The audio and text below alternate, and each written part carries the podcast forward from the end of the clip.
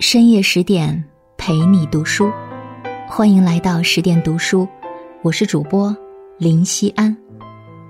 如果你也喜欢这篇文章，欢迎拉到文末给我们点个再看哦。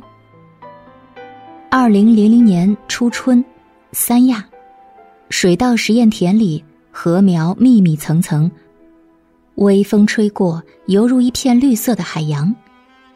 这天清晨。袁隆平像往常一样来到田边，仔细查看着每一株秧苗。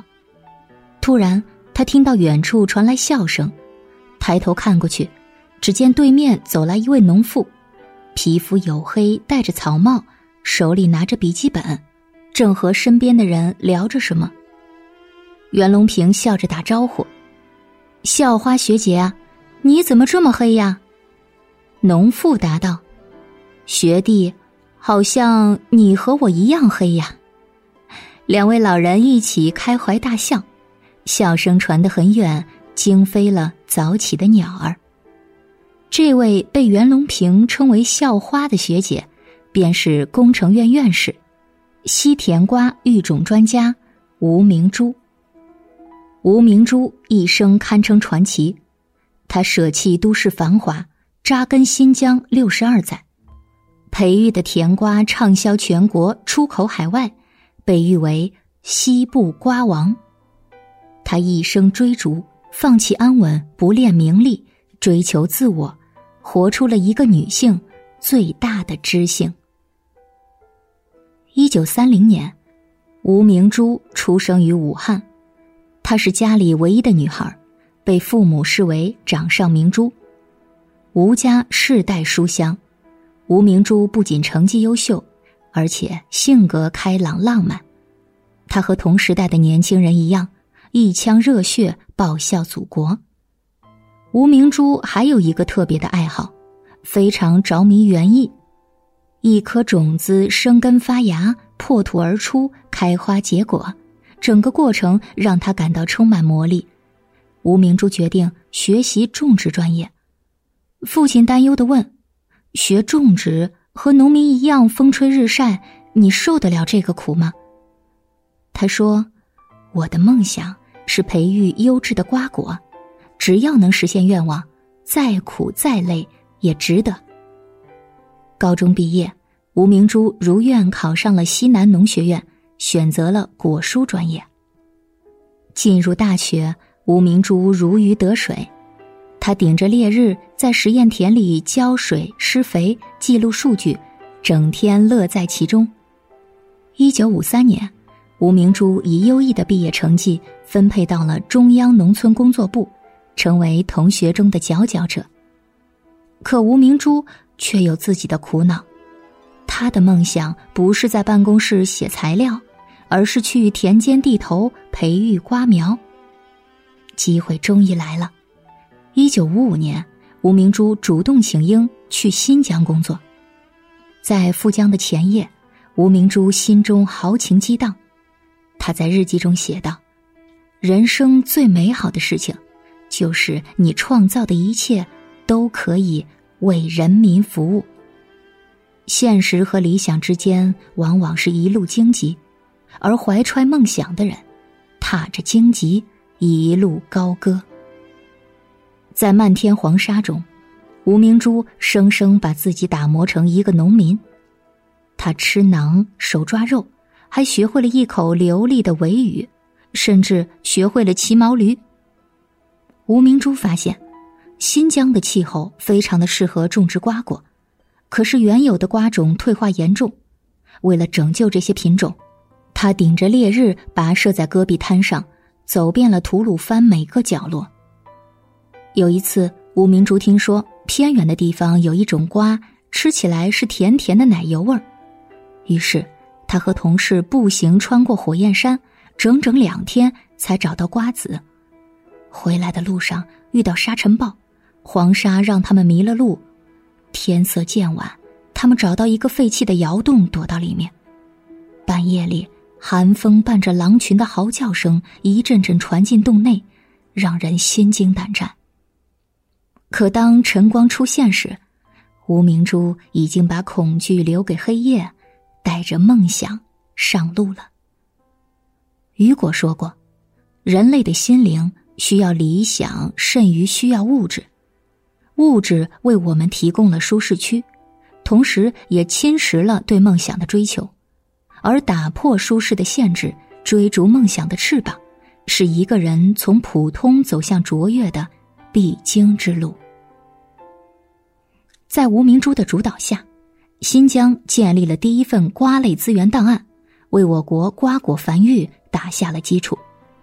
随后，吴明珠把全部精力投入到改良育种中，白天顶着烈日在实验田里观察记录，晚上点着油灯分析数据，熬红双眼。寒来暑往，历经七年，第一代改良种子终于培育成功了。但改良种子是超出瓜农认知的，他们满脸怀疑。尤其是一位种瓜多年的瓜把式，他不屑地说：“我们祖祖辈辈种的都是自家的种子，没听说过什么改良种子。你这种子能结瓜吗？”吴明珠微笑着说：“咱们比一比，如果你输给我，你种改良种子；我输给你，把这些炒成五香瓜子儿，请大家吃。”围观的瓜农们哄堂大笑。拍手叫好。春种夏收，几个月后，瓜把式的瓜被叫做一半，原因很简单，产量个头是试验瓜的一半，香甜不及试验瓜的一半。瓜把式心服口服，他带头种起了改良种子，还逢人就夸奖吴明珠，意志像钢铁那样坚强，干活像公鸡羽毛那样漂亮。被认可的吴明珠更加信心满满。此时，爱人杨其佑也来到了新疆，给他带来了更大的助力。杨其佑精通英语和俄语，主动承担起翻译资料的工作。有了爱人的支持，吴明珠的事业更是硕果累累。命运从来都是这样，他总要给幸福的人设置挫折，来考验他们的感情和耐力。艰苦的环境、繁重的工作，极大的伤害了杨其佑的身体。时间不久，他病倒了。吴明珠问他：“来新疆，你后悔吗？”彼时，杨其佑已不能说话，他微笑着摇摇头，伸出三根手指。当时，吴明珠的三个新品种刚刚通过审定。爱人去世后。吴明珠立刻投入到工作中，面对别人的不理解，他说：“唯有工作，才是对他最好的怀念。继续走共同的路，继续追共同的梦，才是对爱情最好的纪念吧。”甜瓜育种是个缓慢的过程，育成一个新品种要八到十年的时间，而吴明珠开创了南繁北育模式。秋冬海南育苗，春夏北方播种，半个世纪，他培育了二十八个品种，创造了世界纪录。